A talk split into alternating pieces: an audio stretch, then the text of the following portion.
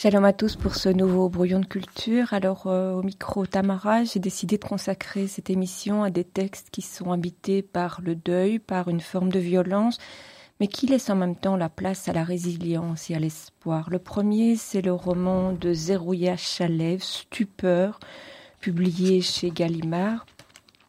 L'auteur est né en 1959, elle vit dans un kibbutz en Galilée. Ces livres ont été traduits dans 25 euh, langues. Ce sont des best-sellers. C'est une personne, une auteure incontournable dans le paysage de la littérature israélienne aujourd'hui.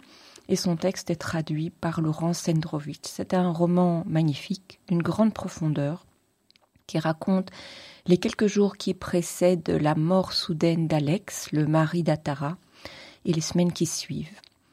Au moment où Alex tombe malade, Atara est bouleversée, peu disponible, parce qu'elle vient de rencontrer Rachel. Rachel est la première épouse de son père, dont elle n'avait en fait jamais entendu parler jusqu'à la mort de son père récente. Un premier mariage qui avait été placé sous le signe de l'engagement et des combats, puisque tous deux étaient des combattants du Léry et dès lors placés aussi sous le signe des pertes et du deuil et je vous lis un premier extrait. Comme n'importe qui, la fille de Mano a le droit de savoir pourquoi on lui a donné son prénom et dans quelles circonstances elle est venue au monde, de même que tous les juifs d'Israël ont le droit de savoir grâce à qui ils ont obtenu leur pays. Car elle n'a pas connu de douleur d'enfantement plus audacieuse que celles qui ont donné naissance à cet état et le sang qui a coulé de leurs blessures fatales a aussi été le sang de la résurrection nationale. En premier, il y avait eu ses compagnons, intrépides, ingénieux, quelques centaines de jeunes gens, pas davantage, jamais ils n'avaient été plus de mille, et qui, uniquement par leur volonté, leur inventivité, avaient réussi à se débarrasser du joug de l'envahisseur britannique. Eux avaient du génie, rien à voir avec ces petits esprits étriqués menés par ce couard de Ben Gurion que tout le yishuv hypocrite de l'époque suivait. Rachel décide de révéler à Atara d'où lui vient son nom, mais également qui était son père, avant de devenir cet éminent chercheur unanimement reconnu par ses pairs. Le texte est traversé par des interrogations existentielles, celles de Rachel et Atara principalement, autour de leur attachement à leur famille, et à leur patrie. Et je vous lis un deuxième extrait. Ce n'était pas non plus ainsi qu'elle s'était représenté l'État qui naîtrait à la fin des combats, sur les cadavres de ses compagnons et les ruines de leur vision. Une terne médiocrité soviétique, une dictature corrompue servie par des fonctionnaires minables, un isolationnisme borné. Elle se sentait comme quelqu'un qui revient d'un long exil et découvre que personne ne l'attend, que son monde a totalement disparu. Dans ces années-là, même la tombe de sa mère sur le mont des Oliviers se trouvait hors des frontières d'Israël, inatteignable. Après la mort d'Alex, alors pardon, d'abord le, roman tourne, donc vous l'avez compris, autour de ces deux femmes, la famille qu'elles ont formée, qu'elles ont fondée. D'une part, Rachel, rejetée par Mano après un an de mariage, il va donc tourner le dos à sa femme, à son idéal de combattant, en même temps, sans s'expliquer. Remariée, elle va avoir deux fils et peu de contact avec son aîné, une relation beaucoup plus proche avec son second, devenu ultra-orthodoxe, ce qui explique qu'elle ne connaît pratiquement pas ses petits-enfants. De l'autre côté, Atara s'est remariée avec Alex, chacun a emménagé avec l'enfant de son premier mariage au prix d'une grande souffrance pour les enfants respectifs. Seul Eden, leur euh, fils commun, le seul, un jeune homme qui porte tous leurs espoirs, mais des espoirs trop lourds. Accepté dans une unité d'élite pour la plus grande fierté des siens, il est revenu à la maison et fuit dans le sommeil sans donner la moindre explication sur son statut, sur son retour. Ses parents sont inquiets, mais n'arrivent pas à entamer le dialogue et cette incertitude est source de tension entre eux. Et je vous lis un autre extrait. Tout ça, c'est à cause de l'éducation banale que tu lui as donnée, maugré Alex, un mélange déprimant de conventionnalisme et de perfectionnisme. Tu n'as aucune pensée critique, à part quand il s'agit de moi. Il l'imitait, rageur. Il faut s'investir dans les études, être délégué de classe. Quel lavage de cerveau primaire, rien que des superstitions modernes. C'est comme ça qu'on fabrique de la chair à canon dans ce pays, qu'on sacrifie notre bien le plus précieux. C'est ce que tu veux? La fustigeait-il de temps en temps, avec sa satanée tendance à inverser les rôles, il affirmait que la position qu'elle représentait était, à ses dires, stupide, débile, alors que ses positions extrémistes et antisystème étaient, elles, la voie de la raison.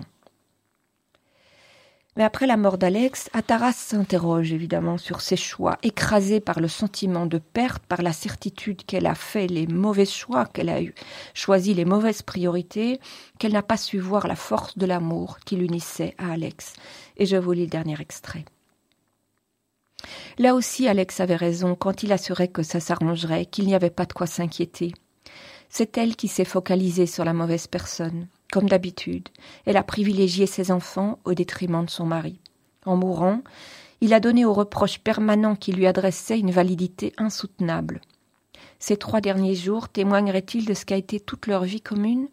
Un enchaînement embarrassant et révoltant d'aberrations, de déconvenues, de commentaires et de jugements erronés, incompétence, incompréhension, incompatibilité, est-il possible que durant ces années passées ensemble, elle ne l'ait jamais réellement vu Pourtant, elle ne sent pas qu'il l'accuse de sa mort, ce qui en soi est étonnant, car il ne se gênait pas pour se plaindre et lui reprochait des négligences beaucoup moins graves, d'avoir oublié d'éteindre les fers la voiture, mis la batterie à plat, d'avoir laissé la clim allumée ou jeté de la nourriture à la poubelle.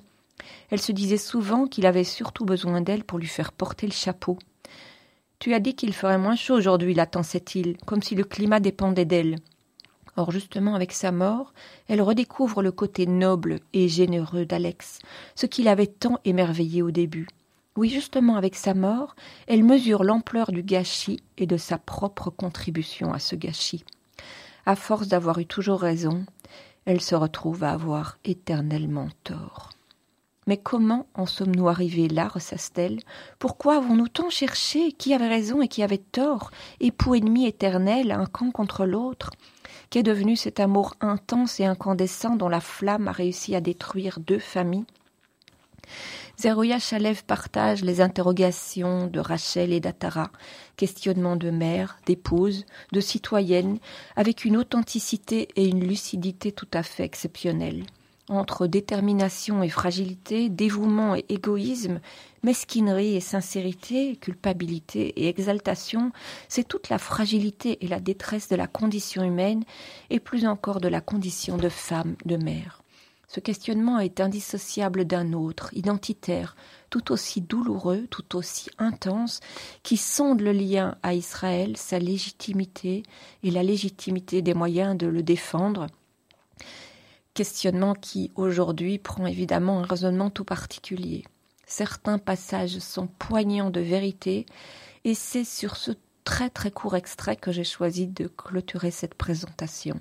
La raison pour laquelle les gens font des enfants, car sinon rien ne les empêcherait de se disloquer. C'est le roman de Zerouya Chalev, Stupeur, publié chez Gallimard comme tous les ouvrages de l'auteur d'ailleurs, avec la magnifique traduction de Laurence Sendrovitch. C'est vraiment un livre à ne pas manquer. Et puis place à nos plus jeunes lecteurs, avec d'abord le Pony de euh, Palacio, un roman publié chez Gallimard Jeunesse, qui s'adresse à des lecteurs de 12 ans et davantage, pour lequel j'ai eu un grand coup de cœur, un roman prenant, drôle, émouvant. Il se déroule dans l'Ohio au XIXe siècle. À l'époque, le pays est habité par des chercheurs d'or, des bandits de grand chemin, des migrants venus d'Europe. Le quotidien reste marqué par la violence de la colonisation des terres prises aux indigènes et par les guerres sanglantes entre sudistes et nordistes. Dans ce pays, la vie est rude. Silas y vit aux côtés de son père, bottier, mais également photographe et autodidacte de génie. Une existence isolée, puisque la mère de Silas est morte en lui donnant le jour, et que Silas ne va plus à l'époque, mais suit l'enseignement de son père, passionnant, mais pas très académique. Et depuis toujours, Silas côtoie un ami qu'il est le seul à voir et qui se nomme Mittenwood. Mais voilà qu'un jour, des cavaliers se présentent et emmènent son père, dont les talents d'imprimeur sont convoités pour la confection de faux billets. Tel Télémaque, Silas part à la recherche de son père sur un des chevaux qu'il a réussi à prendre au ravisseur. Je vous lis un premier extrait. Il n'y avait pas de retour en arrière possible, pas plus que je ne pouvais effacer tout ce qui s'était passé depuis que trois cavaliers s'étaient présentés devant chez nous. Je ne pouvais pas plus revenir sur ce que j'avais dit que remonter le cours du temps. Pam avait d'ailleurs déclaré un jour La Terre tourne dans un seul sens, qui est vers l'avant. Et ça va si vite qu'on ne se rend même pas compte. Pourtant, à cet instant, je me rendais bel et bien compte. La Terre tournoyait à une vitesse folle, et moi, je ne pouvais que suivre et aller de l'avant. Brutalement, Silas découvre un monde habité par la violence, dont il avait été préservé jusque-là. Et je vous lis le deuxième extrait. C'était la leçon que je tirais des quatre derniers jours dans les bois. Quatre jours au cours desquels j'avais plus tâté des réalités de ce monde que pendant les douze années de mon existence sur Terre. Le sort de ces fantômes de la tourbière, des enfants plus jeunes que moi, ça, c'était la réalité. Les cavaliers qui avaient enlevé pas, le marshal et ses réminiscences au feu croisé, les frères Morton ligotés par des cordes sur le sol nu, ça, c'était le véritable monde. Jusqu'ici, j'avais été épargné. Moi, dans mon cocon de Bonneville, entre pas et Mittenwood, toute ma vie, j'avais joui de leur protection. Pourtant, je découvrais à présent ce vrai monde, persuadé d'en connaître déjà un bout liés comme des soldats à la guerre, les Spartiates. Je me sentais tellement bête. Un vrai bébé. C'est pour cela qu'il ne voulait pas de moi. Reste à la maison, Silas. Rentre, Silas. Aussi bien pas que Mittenwood savait qu'il n'y aurait pas pour moi de retour en arrière possible. On ne peut pas méconnaître ce qu'on connaît. On ne peut pas effacer de sa mémoire ce qu'on a vu même une seule fois. Je me rendais compte seulement maintenant de tout ce qui avait été fait pour moi, pas avec ses livres et ses histoires, se tuant au travail pour vingt-cinq cents la botte en cuir gainé. Et Mittenwood tenant compagnie à mes journées solitaires, et je n'avais jamais pris la mesure de ma chance.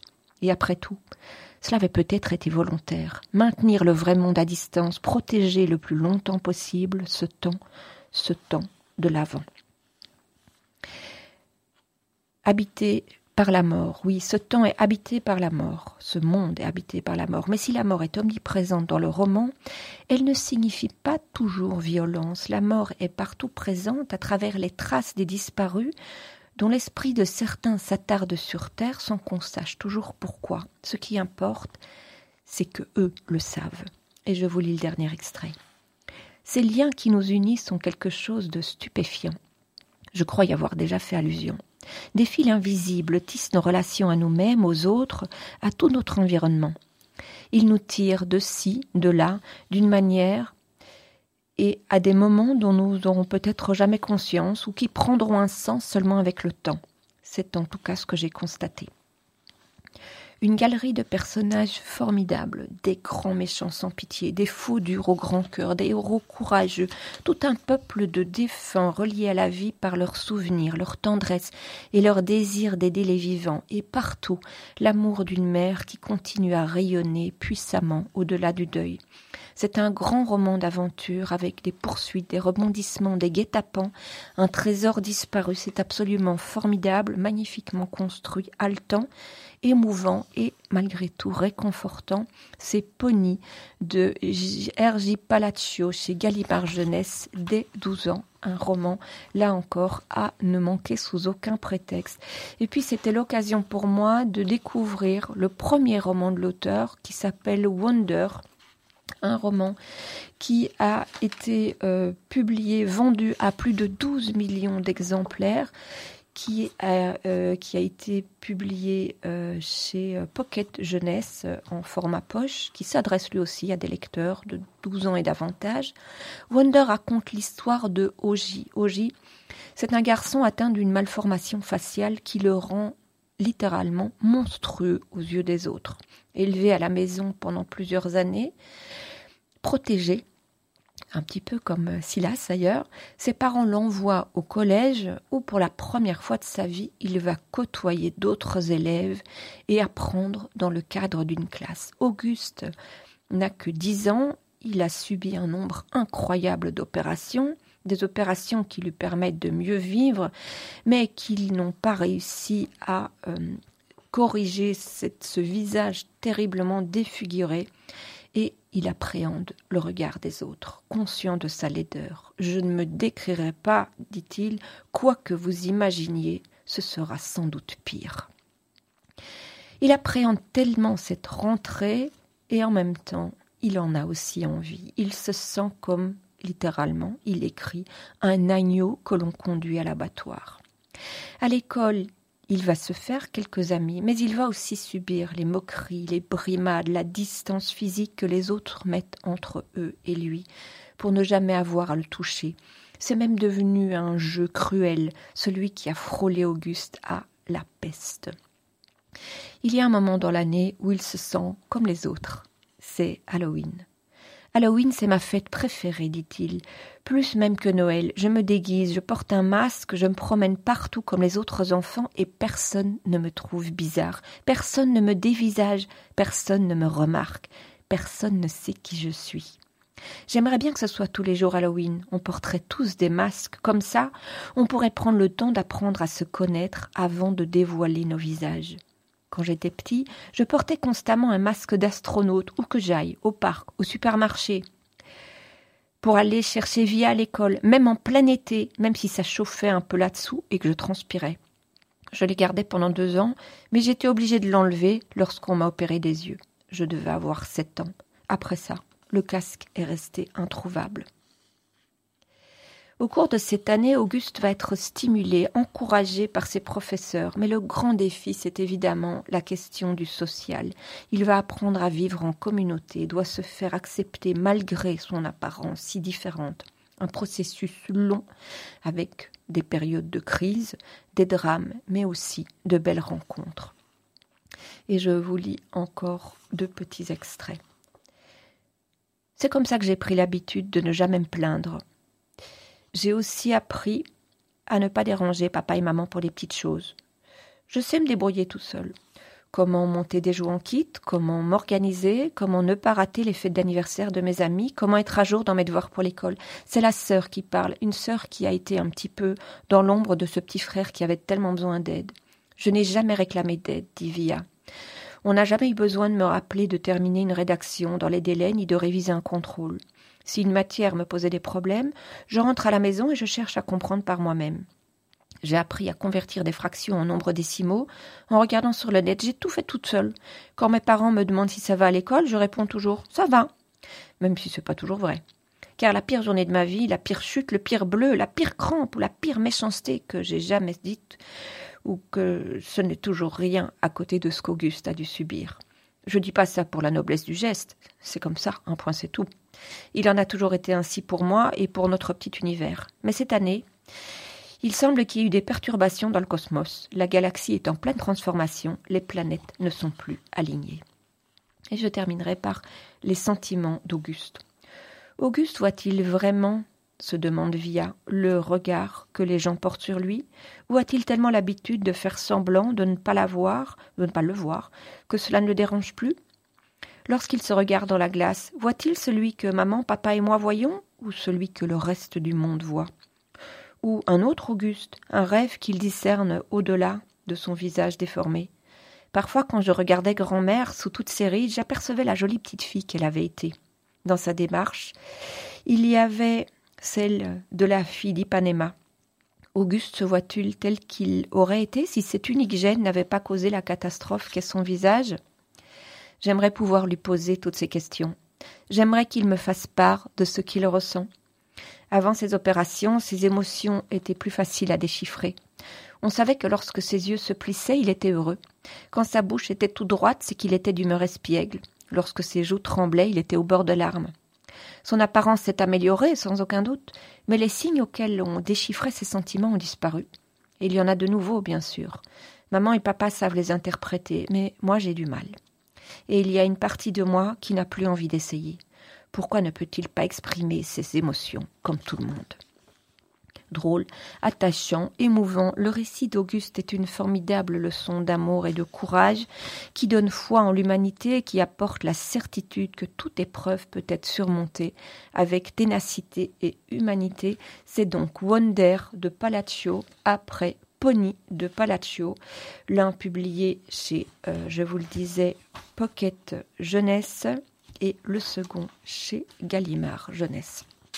Et puis, je passerai maintenant à un roman publié à l'école des loisirs dans la collection Medium Plus. C'est le roman de Laurine Roux, Le souffle du puma, un très beau roman qui raconte l'histoire du sacrifice de deux jeunes filles, de deux enfants au dieu Inca pour conjurer une épidémie. En parallèle, la découverte des momies par des enfants et les observations d'Astrid Bloomberg, médecin légiste des siècles plus tard. Je vous lis le premier extrait.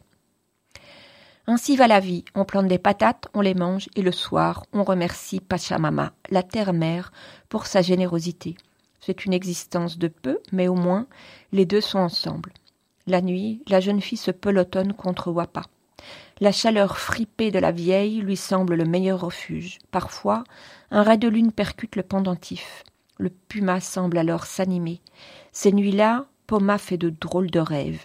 L'aïeul court à travers les grands espaces, elle a la force et le rebond de l'animal, poursuit sans relâche quelque chose que l'adolescente ne peut discerner.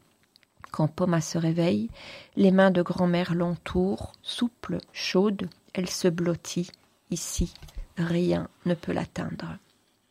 Mais comme les autres élus, entre guillemets, elle a été enlevée pour être observée, puis choisie pour sa beauté, mais aussi pour son amitié avec Quilia, car il est bon que les filles soient capables de s'entraider, sachant le long voyage qui les attend. Une fois définitivement élues, bien nourries, les futures victimes de l'esprit de la montagne vont marcher pendant des mois avant d'atteindre le volcan. Et je vous lis le deuxième extrait. À force de marcher, son esprit déserte son corps. Elle devient muscle et tendon. Pose ici un pied, là un autre. Ses yeux fonctionnent comme des organes à part. Il scrute la route, analyse le relief. Les mains agissent aussi en solitaire, chasser une mouche, se protéger d'une bourrasque. Chacun de ses membres se charge d'une part pour faire tenir le tout. Voilà comment elle continue. Coûte que coûte. Son cerveau non plus ne capitule pas. En sourdine, Poma étudie le caractère de chaque soldat, leurs points faibles, elle enregistre leurs mouvements, les horaires des tours de garde, guette la moindre faille dans le système de contrôle mis en place par Mataka. Un voyage qui existe une résistance physique incroyable, mais aussi d'affronter l'imminence de la mort. Poma est forte avec un esprit rebelle, observatrice, elle attend le moment propice pour s'enfuir. Des siècles plus tard, Astrid, euh, avec l'aide des morts plus qu'avec celle des vivants, observe les momies pour reconstituer leur histoire, racontée par leurs blessures, par les cicatrices, par l'usure des dents. Chaque trace donne un indice de leur angoisse à l'approche du volcan, des drogues ingérées pour les rendre dociles, de la nourriture abondante pour leur donner des forces avant le voyage, d'une infection qui les aurait affaiblis suite à une piqûre d'insecte. C'est une véritable enquête policière à laquelle se livre la jeune femme, médecin, je vous le disais, légiste, avec un grand respect pour, ses les victimes, pas les siennes bien sûr, avec de fortes intuitions et un caractère que sa frêle stature ne laissait pas présager. Le roman a été inspiré par la découverte de trois momies en 1999. Il imagine la révolte d'une victime et aussi celle de la scientifique ou des scientifiques qui vont examiner les momies quelques siècles plus tard et découvrir leur histoire. Un texte qui mêle le suspense historique, les recherches scientifiques de pointe, évoque la violence de l'oppression, les croyances religieuses terrifiantes, obscurantistes, mais aussi la conquête parfois douloureuse de la liberté, peut-être particulièrement pour les femmes. À travers ces devises, le puma ne vit pas dans une cage. Entre magie et rationnel, il y a un souffle d'espoir. Dans Le souffle du puma, c'est le roman de Laurine Roux à l'école des loisirs dans la collection Medium Plus qui s'adresse à des lecteurs, lectrices de 12-13 ans et davantage. Et je terminerai par un dernier roman à l'école des loisirs dans la collection Medium aussi. C'est le roman de Patrick Delperdange sur la route de Shangri-La. C'est euh, aussi dans la collection Medium des 12 ans. C'est un texte surprenant, inquiétant, un dernier roman de l'auteur qui nous entraîne à la suite d'un jeune ado de 13 ans, Arthur. Arthur et sa jeune sœur Lorraine accompagnent leur père à Bruxelles, un père souvent absent, évasif, qu'ils voient peu et qu'en fait ils connaissent mal. À peine à l'hôtel, le père les quitte pour un bref rendez-vous, mais ne revient pas. Arthur et sa sœur partent à sa recherche. Et à partir de là, les mésaventures s'enchaînent. Arthur perd la clé de la chambre, se fait jeter comme un malpropre quand il demande un double à la réception. Il apprendra plus tard que, par précaution, on peut demander, on peut se demander ce qu'il craint. Son père ne donne en fait jamais son vrai nom à la réception, d'où la difficulté de se faire reconnaître. Ayant entendu leur père répéter le nom de la personne qu'il devait rencontrer et du café où il devait le retrouver, Alex et Lorraine se mettent en route dans une ville étrangère. Mais plus ils semblent se rapprocher de leur père et plus ils se rendent compte qu'il leur est étranger. Chaque rencontre les plonge dans une atmosphère glauque, malsaine et inquiétante. Un texte déconcertant, très éloigné du modèle policier auquel nous sommes habitués. C'est le roman de Patrick Delperdange sur la route de Shangri-La je vous le disais, à l'école des loisirs, dans la collection Medium. Voilà, ici s'achève cette émission. Je vous retrouve la semaine prochaine. Shalom à tous.